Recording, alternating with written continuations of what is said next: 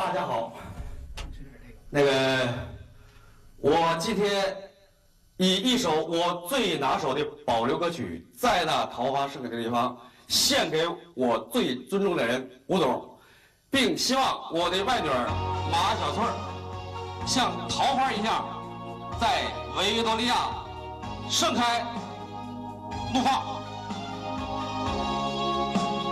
在的地方，谢有我可爱的地方。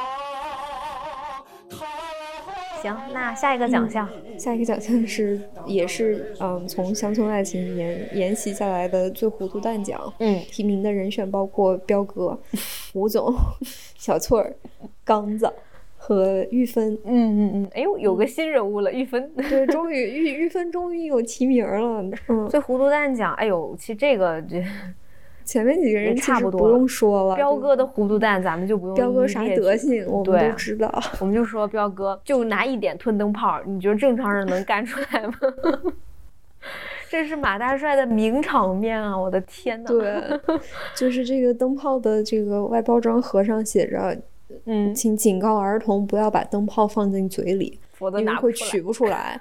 然后彪哥说：“那怎么可能放得进去就取得出来？”然后就取不出来了。然后他就急得不行，然后就拿了本书遮着嘴去了医院。医生还说他，你你你怎么能这么大人，怎么能做这种事儿？对啊，然后彪哥说，哎呀，我还是嘴太小，就这一件事，他都是最糊涂蛋讲的提。严重严重警告一下，灯泡真的不能放嘴里面，因为这个下颚肌肉结构的问题，它灯泡的那个形状，它能进去，它是出不来的，因为你的肌肉没有办法承受这样的张力。是啊，你的下颚已经张到最大程度的时候，它是不可能出来，就只能。爆了，你就想那个画面多血腥吧。对啊，然后要取的时候，其实是医生要在你的嘴里面垫上棉球，然后把灯泡敲碎，然后把玻璃的碎片取吐出来，所以其实是很危险的。对啊，你看他去医院后，最后让他漱口全是血水，所以大家千万不要模仿。嗯，后面那个，嗯，吴总最糊涂蛋讲，其实我们之前有大概聊。我觉得就是他对事业上的糊涂吧。他为了跟小翠儿在一起，天天茶不思饭不想，然后不去公司了，全权交给阿威。而且他追小翠儿是让小翠儿做他的私人秘书。完了，你也不让小翠儿工作，你天天带着她去游泳馆游泳。是啊，然后你游的还不行，然后你 小翠儿学了半天啥也没学到，就学了就会学了倒咖啡是吧？就是雀巢咖啡。哦，对，还就冲一冲就行。对，不是，我就觉得吴总他真的最糊涂的一点就是把自己的个人生活和事业混淆在一起。对啊，他更糊涂的是，你都四快四十岁的人了，你还跟十六岁的少年一样谈恋爱，挺糊涂的，是。那小翠儿，哎呀，其实我是觉得，与其说她小翠儿的糊涂，我觉得她真的可能就是因为年纪太小，然后没有什么见识，就是她的世界就这么大，她的世界里面只有刚子，所以觉得她就觉得刚子是她全世界。反正就是，我觉得小小翠儿最糊涂的地方，应该就是太恋爱脑了，一天到晚茶不思饭不想，就想跟刚子谈恋爱。对。那你其实这么说，他喜欢的人也也挺糊涂呀。刚子，刚子一样，茶不思饭不想，就想报仇，但也没有想过报仇的结果。而且真的是有仇吗？就是你弟弟自己也做错事情了呀。就他感觉也很惯自己家人。刚子就是没有办法承担自己的错误，没有办法面对他弟弟做错事这种事情，然后他把这事情都怪到老八的头上。对，就想不明白他也。对，嗯嗯，挺糊涂的。那那我们就是说玉芬吧。因为其实我觉得咱俩想的其实就是玉芬的这个 前夫，因为我们之前说过玉芬是一个特别特别柔顺，谁说什么都会听，没有没有没有主见的这样没主意的一个人。更好玩的是，就是这个小翠儿，嗯，比如说小翠儿领刚子回来见玉芬和马大帅，然后玉芬说刚子人还不错，嗯，然后小翠儿后面跟他们说我要跟吴总结婚了，因为我怀孕了。玉芬跟马大帅说吴总那个人也不错，然后每次玉芬说这件事情的时候，弹幕就会说你当年能嫁给牛二是有原因的，你看谁都不错，就糊里糊涂的，对，就是马大帅为啥对他这么好，就是觉得这个男人很可靠，我我觉得我闺女嫁给他行，所以马。大帅才不问刚子你是做啥的，但玉芬就真的是人云亦云。嗯，反正他的这个悲剧命运有有一部分是自身性格造成的。我觉得有，嗯，哎呦喂，那我这个这个奖项竞争力太强了，我觉得五个都得同时得奖，都好糊涂啊！我觉得按照这五个人里面下场最惨的那个来选吧，那那我选刚子，嗯，刚子。那确实，你这么说有道理。那就不是他，他不光是自 自己，他不光是自己，他还害了，对他害了害了小翠儿，五子，嗯，害了五子，害了自己弟弟，还害了老八。他滥用私刑这件事情是不可取的，嗯，是肯定不对啊。包括他把人打成棵大树，是吧？对，就我都忘了什么叫变成大树了。结果后面看到马大帅去找刚子说说，你怎么能把人打成植物人了？话说啥叫植物人，我都不知道，他怎么能 人怎么能变成植物呢？变大树了？刚子又濒临笑场，又快不行了，他就把头转过去，然后就那样抹着脸，就那什么，然后弹幕就说：“哇塞，刚子是怎么能做到不笑场啊？”哦，对，那那就刚子吧，恭喜刚子得到了最糊涂蛋奖。嗯，他也为此付出了惨痛的代价。对。下面几个奖项是我们这个马大帅颁奖典礼里面独有的吧？嗯，啊，这个奖项叫做最佳员工奖，因为因为这个这个剧它的这个情节主线其实是进城务工嘛，对，升级打怪，对，所以我们加了一个最佳员工奖，对对对，嗯，然后提名的呢有马大帅、阿威、范德彪，然后还有个角色蔡维利，这个其实就是后面乡村爱情的王老七。然后这个蔡维利角色是跟着村长一起进来的，嗯，那些村民中比较出挑的一个村民吧，刺儿头。对我们觉得他太出挑了，所以他可以值得进入这个提名。那我们就先从蔡维利说起来吧。当时因为他是，嗯，他是第一个发现就是钱老板这个公司可能有点不太靠谱。然后，而且他当时还质疑了彪哥，觉得那你让我们拿这么多钱，那你才拿这么点儿啊？他其实就问了一句彪哥，说那这个投资有没有风险？然后彪哥当时就，那你赶快出去吧，你这爷我伺候不了。你叫蔡维利是吧？唯利是图，你就 你别跟我们做生意。村长，快把这人带走。就是他是，呃，就这么一战成名了吧，算是。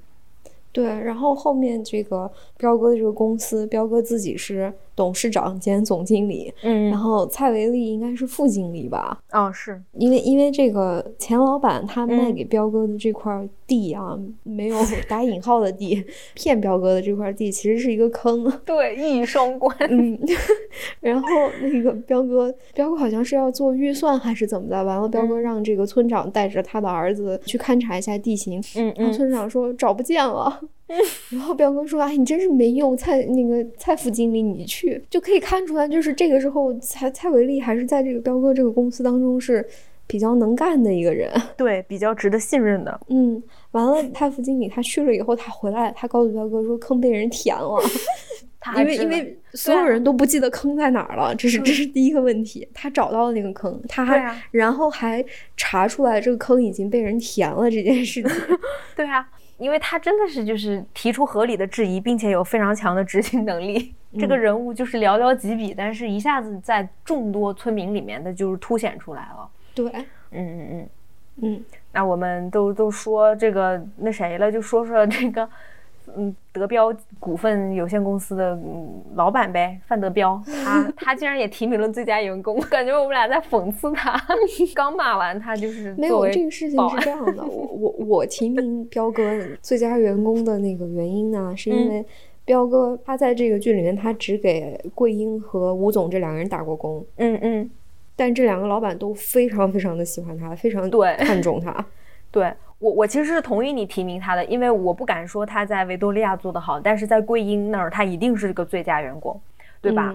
你想当年他一个厨子，他能拎着菜刀出去兼任这个保安保镖，对吧？嗯，这不是最佳员工是什么？而且他还不喜欢老板娘，对吧？对，有的时候员工跟老板之间的这个关系，这件事情也是要看缘分的。有的人他就是什么都不做，但他就特别受老板的喜欢。没错，其实这个时候我们可以把阿威这个最佳员工的提名也拿进来，就是你说维多利亚这个娱乐城最，其实吴总最信任的两个人。一个是阿威，一个就是彪哥嘛。但是彪哥主要是他私人，就是私心里面觉得就是情感需求，对情感需求，他可能以后都能成为我家人了，我都得叫他一声老舅，是吧？但是你看他真正事业上面、工作上面正经事儿全部都交给阿威，所以你能看出来，就是阿威跟德彪算是吴总的左膀右臂吧。一个是心理需求，一个是呃事业需求，刚需。对，嗯嗯嗯，他俩都算是很好的员工。嗯，那我们可能谁也不服谁，但是 可能在这样一个大企业当中，这两种人都是不可或缺的。对，然后呢，那最后我们那个最佳员工是马大帅，就是提名。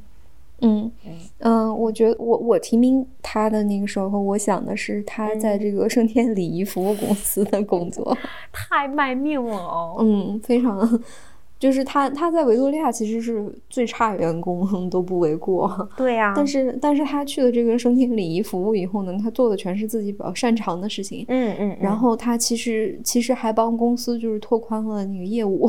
对呀，他唱唱二人转嘛，因为他我觉得他那个地方挺非常最佳员工，就是他照顾苏老太太，因为。我们苏老太太这个人物登场之前就有一个铺垫，说她特别难伺候。这老太太已经换了十几个保姆了，包括苏老太太一登场，确实发现妈，这老太太事儿是挺多的，还得念经济学，然后对 特别难伺候，然后啥东西都不能动，然后你哎就是就是你什么东西没做好不如意了，他就不行。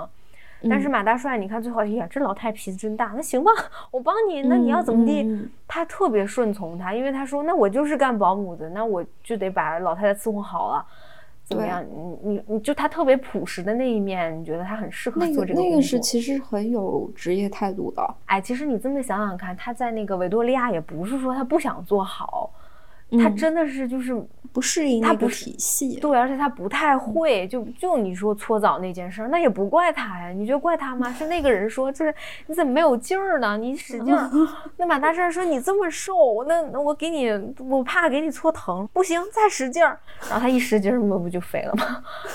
那那对，那个人太瘦小了，那是我见过最瘦的人。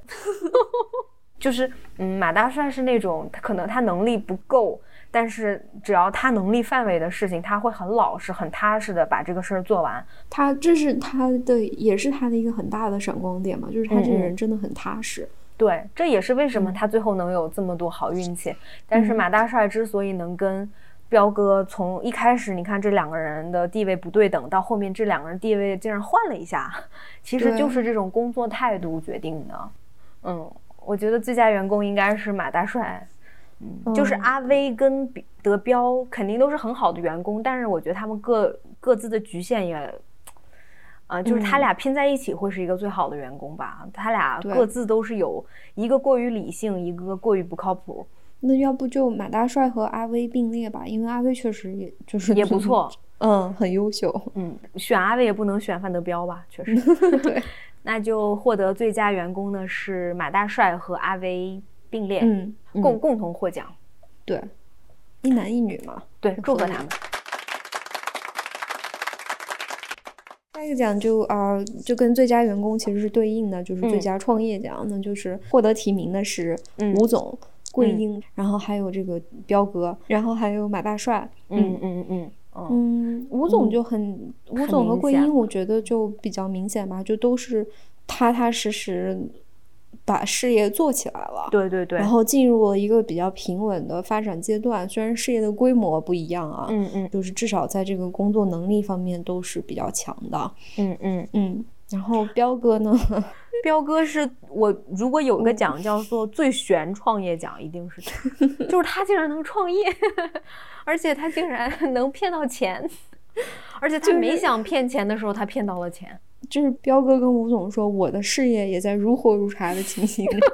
然后吴总说，就冲你说这句话，你这事业就干不成。哦，而且你你记得他后面不是他最开始是拜关公嘛，因为他觉得他是保安，就是要讲义气。后面他自从开始做生意以后，把关公换成了财神爷。对。然后被骗了以后，又换成自己的照片，还让大家一一烧香祭拜。因为它是有一个那个神龛的，供着什么贡品啊、香烛啊这些东西。然后他最后硬把自个儿的照片放在那里，然后还说你们都拜我吧。最搞笑的是村长说：“好了，你看我们都拜了，你赶快去给我们还找钱去啊！我们都拜你了。”而且他们 公司的座右铭是“论成败，人生豪迈”，不只是豪迈，从头再来。就是你起这种名字，一看就不学好嘛，整的跟个传销公司似的。对啊，就是传销皮包公司。你说你们公司也没去注册是吧？注册资金也没有，你你就敢挂那个匾？嗯，架势很足啊。嗯，对，他是最玄乎的那种。嗯嗯。然后马大帅呢？马大帅是他自主创业，意思对，就是马大帅是一个自由职业者吧？对对，一边给升天礼仪服务公司演出，一边接着高局长那边的电话，嗯，然后还安排着其他的工作，就是。嗯，还打拳 对，而且其实就是前期他也在，他也在做一些就创业相关的工作，在对呀，在公园里面拉二拉二胡，对啊，他你说他经过不完全统计，他到底做过多少活啊？那就多，你看拉二胡那个拉二胡就搓澡了，搓澡，然后修脚，然后去餐厅帮厨，嗯，对，洗碗，嗯，后面就比较明确了，他哭丧，然后给人唱二人转。对，然后就接了好几个大活儿。那这四位创业者，嗯，彪哥就算了吧。嗯，那我选桂英吧。哎，我也想选桂英。哎，嗯，就是比较踏实的。对，就是你说这些什么娱乐城可能会没有什么解梦，彪哥那个股份公司就空壳，大帅这些公司也没有没有。人家桂英的每年交税呢，雇这么多人。而且一直可以经营下去。嗯嗯，我也觉得是桂英，而且她一个女人其实很不容易。对，嗯，桂英吧，那就恭喜桂英获得最佳创业奖，恭喜你，实至名归。对，实至名归。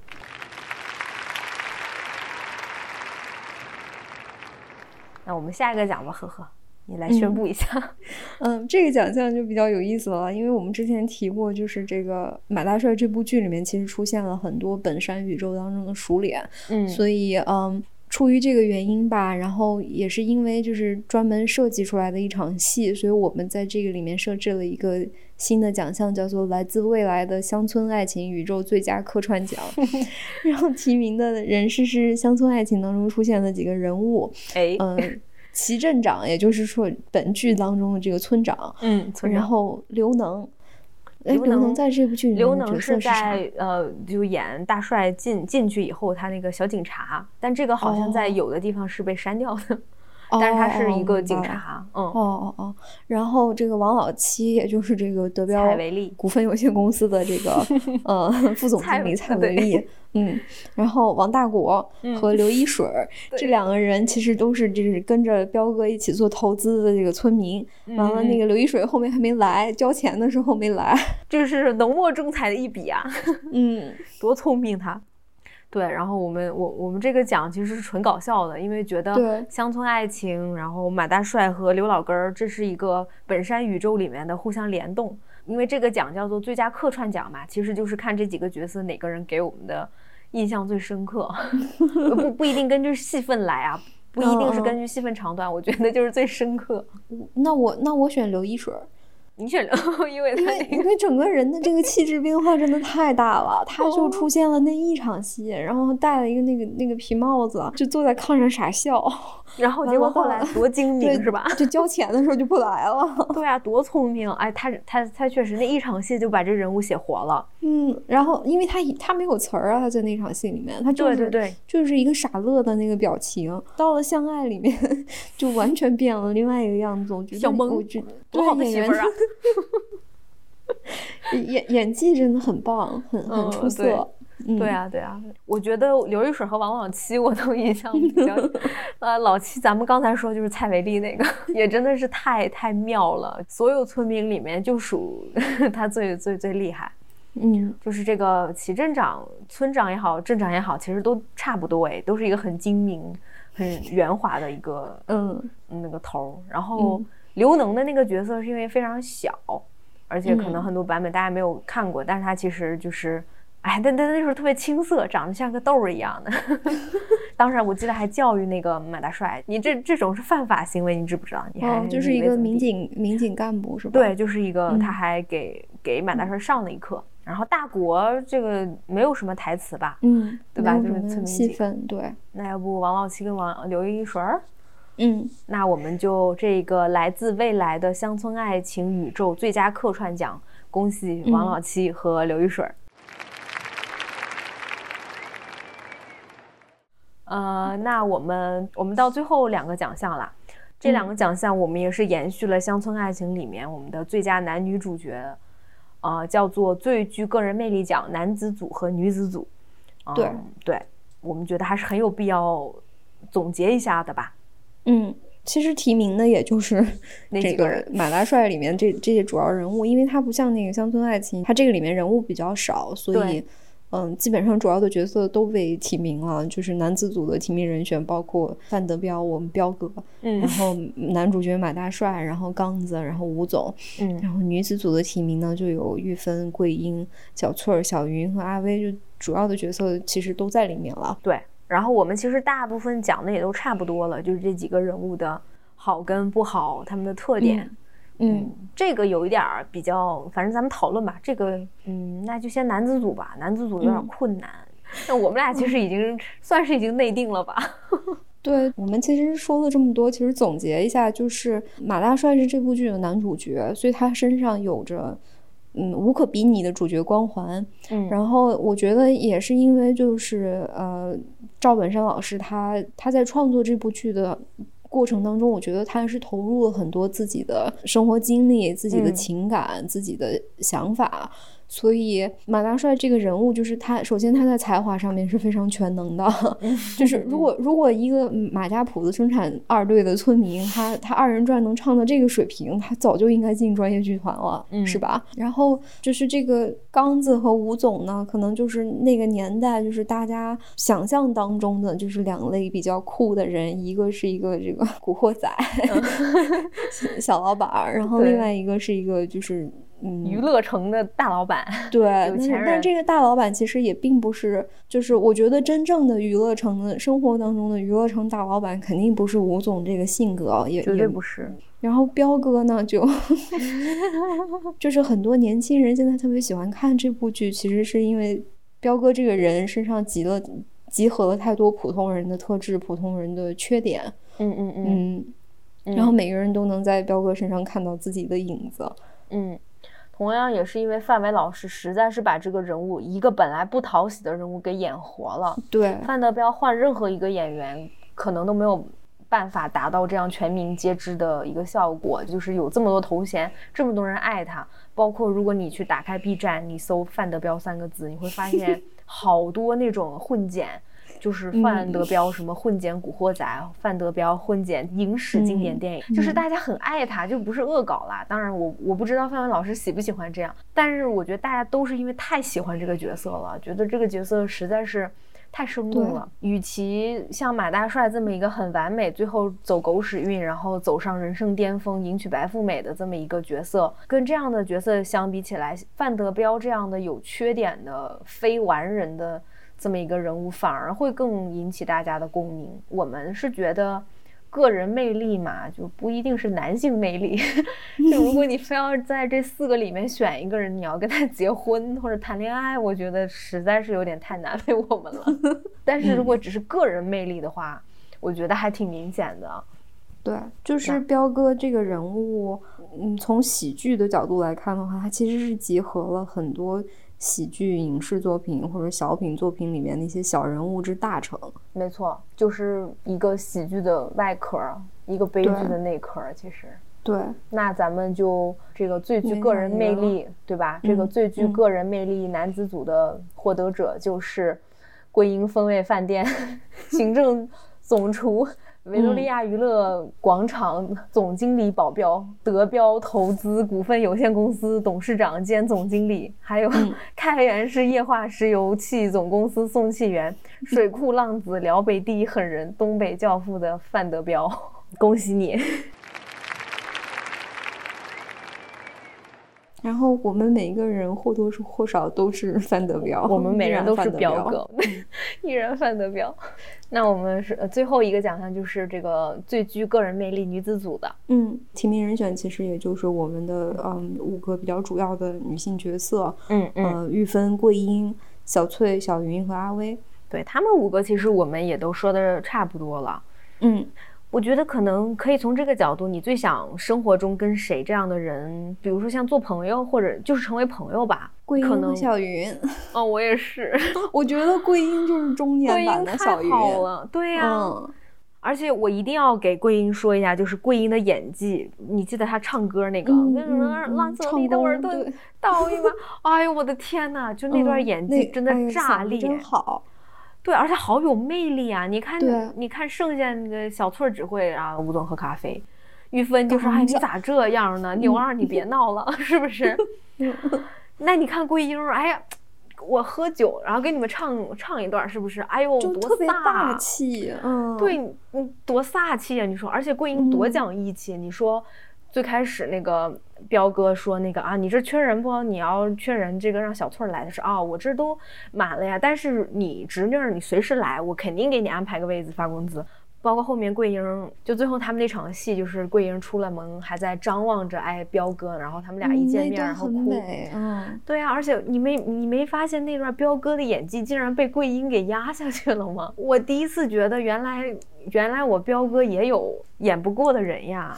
就是彪哥不适合演感情戏，他一演感情戏就很尴尬，我觉得。对，而且其实他为啥彪哥老是说桂英不好看？我觉得人多好看啊，好吗？嗯，你看人家多有范儿，而且等我年纪大了，我想有这样的闺蜜啊，我跟她喝个酒，我们聊一聊，是不是？就还他还给你唱一段。对啊，对啊，我就我可喜欢这样的人，我我要桂英，嗯，很好玩。小云我也很喜欢。我觉得小云年纪大了就会变成桂英那个样子。是啊，而且他俩都是能力很强。小云以后可以自己也可以创业的。小云创业，我一点都不担心。对，小云以后肯定也是老板娘。对对，女老板，女老板。嗯，对，反正这两位女性都很优秀。嗯嗯，那我要这两个。嗯，那就并列吧。对，并列吧。最具个人魅力奖女子组获奖的是桂英和小云。嗯，祝贺他们，祝贺他们。那咱们这个颁奖典礼其实讲的差不多了吧？嗯，奖项我们其实都已经颁发完了。对对，其实我还想说说，就是马大帅这个，我这次看马大帅给我印象很深的一些点。之前我小时候觉得他就是很搞笑嘛，但这次我突然，我竟然发现他的运镜啊，包括他的剪辑转场，包括有些情节就非常的高级。对，非常有想法，其实很有意思。就比如说他那个，就是讲他们那个梦中戏、梦中场景，整个全部全部都是蓝色调调的一个样子。然后那些人物表演这个角色他的噩梦，你不觉得那个很有很有卓别林的那种范儿吗？对，还有那个最后的那一场戏，学校开学典礼，高局长讲话还没讲讲完，村长就来了。然后马大帅以为村长是来问他要债的，他就跑。嗯。然后他在那个路上不断的跑，他超过了那几个正在跑步的学生。对对对，那个骑自行车那体育老师上去追他说：“哎呀，你是个好苗子呀，你要 训练一下，你成绩能很不错。”村长跟后面在那追，就是很很美，很有很有意境。就是你就看着马大帅奔向更好的明天，但是那个就是又搞笑，但是他那个镜头语言和各方面觉得非常非常高级。嗯，很浪漫。对啊，就包括你看，还有那个马大帅，就是打拳的那那几枪，他就是在致敬卓别林啊，就躲在人后面，然后来那么一拳，结果把那 个把裁判给打了。对，但是他也有也有很糙的地方，就是有很多的穿帮镜头。对，就嗯，然后那个医院里面那几场戏，就是晚上睡觉还得开着灯，我觉得是因为就是灯光不够用，对对对，必须得把床头的灯打开。对，是。哦，包括还有那个，就是这个，咱们之前在《乡村爱情》说过，就是里面吃饭的情节特别香，都是真吃。嗯，对，因为那段就是呃，就是马大帅，他一直在努力挣钱，就天天打拳击给玉芬凑住院费那一段，那段时间是他是很委屈的，他就是肉啊菜啊什么的他不吃，他省下来给玉芬吃，他就。他在饭馆里面吃馒头，就他打包的时候他会把那个菜先拨到盒饭盒里面，对，然后拿馒头把那个菜汤擦干净，哦，然后吃，然后哎呀可香，然后抹抹嘴，拿着塑料袋一包。哎，我看的特别难受，我就是会经常会特别难受，就是当然我知道，他很饿的那个状态其实是很真实的。你你打了一天的拳，对呀，然后他吃四五个大馒头，包括特别有人情味儿，他总是去那么一家小餐馆，然后人家都认识他，说叔你你再点个菜呗，你吃两口菜呗。他说不吃了不吃了，你再给我上杯水呗。然后那个就又认识了嘛，就觉得或者你给我点咸菜什么的。对，哎，你就觉得那种人情味儿，包括。就是，当然你知道，嗯，本山大叔本身是很有钱的，就是，但是你每我每次看到那儿还是会很难受，就是看他吃饭特别香，就是那种，对，哎，我就是会真的特别难过，嗯，然后另外就是我觉得他这个剧的。嗯，美术其实也是很用心的。嗯嗯嗯，就是在能力可控的范围内啊，可能肯定可以看出来条件条件比较艰苦。嗯嗯，但是你看，就是彪哥住的那个房子，嗯，墙上贴的那些海报就特别符合这个人物的性格。对啊，是。完了，最后彪哥彪哥落魄了，他去租那个就八十块钱一个月的那个破房子，他在那个房子里面还挂了一个沙包，然后上面放着钱老板，对，上面画着钱老板的脸，就是在这些细节上面都很用心，而且非常非常符合人物当时的那个状态。是，你就说那个沙袋，你记得当时那个，呃，桂英来到他房间，一一进去一看那沙袋就知道了，哎，这这跑不了的，肯定是他，对，肯定是他的房间。就而且而且这个沙袋是个梗，因为最开始你记得他还有院儿，他那个院儿他就每天要勤练武，还跟玉芬说每一天要练武。你看他到哪儿他都没有放弃那个沙袋，那个沙袋其实是他最好的朋友。对啊，他就会跟那个沙袋 倾诉。对，嗯，然后但后来这个沙袋变成了他恨的一个人，他会打两下。哎，就是这个剧，就是这部看似这么糙、这么老的一部剧，其实它反而更用心，它更贴近我们每天的生活。对，它更让你感动吧？我觉得，嗯，包括其实也能看到一些，嗯，就是可能东北那个时候的一些落败吧，因为东北最早是老工业基地。然后大家都是工人，有很多厂子，就是生活条件很好，也差不多，也就是在马大帅那个一左一右，可能在那之前吧，慢慢就是工业时代，就现在都是大家都是走服务业了，等于是一个衰败。嗯，然后你看到很多下岗工人，包括农村农村人，他得进城打工，他得务工。然后你看，你看这里面没有什么工厂，大家都不是工人，要么你得像马大帅那样打零工，要么你得去娱乐城。那都是走服务业，你你很少看到有工人啦，你很少看到就是对吧？就是厂子那种，所以其实会看的时候有点心酸吧？我觉得，反正会对我来说有一些，就是因为他就是虽然那个时候应该是。嗯，本山大叔就比较在在上升期的时候吧，或者在人生巅峰的时候，那他他确实是给就是马大帅或者彪哥这样的就是从农村来的失意的小人物，嗯，给了很多的关注，然后嗯很用心的在塑造这种人，所以真的其实是我我觉得马大帅是一部被低估了的电视剧，就是他是披着一个喜剧的外壳，但他其实内心。它的内核是一个正剧，甚至有甚至算悲剧吧。它确实有点有那个卓别林的那个嗯，周星驰、卓别林就是那种喜剧大师会有的一个喜剧的外壳，但里面其实是个悲剧。嗯，对。所以如果大家以前看过马大帅的话，其实可以重新再重温一下。欢迎在 B 站上观看。而且就是你想想，我们之前看这个剧的时候，可能我们还是。孩子就还在上，还在上小学、上初中的时候。是。然后现在我们自己 就就来到了大城市打工，对务工 务工人员。对对对对，进城务工人员，然后有了这种相似的经历。是啊是啊，嗯，在看的时候就就无限感触。我真的觉得马大帅要比现在的很多电视剧都好看，可能是因为我老了吧，但我真的是不喜欢，就是他们谈情说爱那些，然后我真是看不下去。对。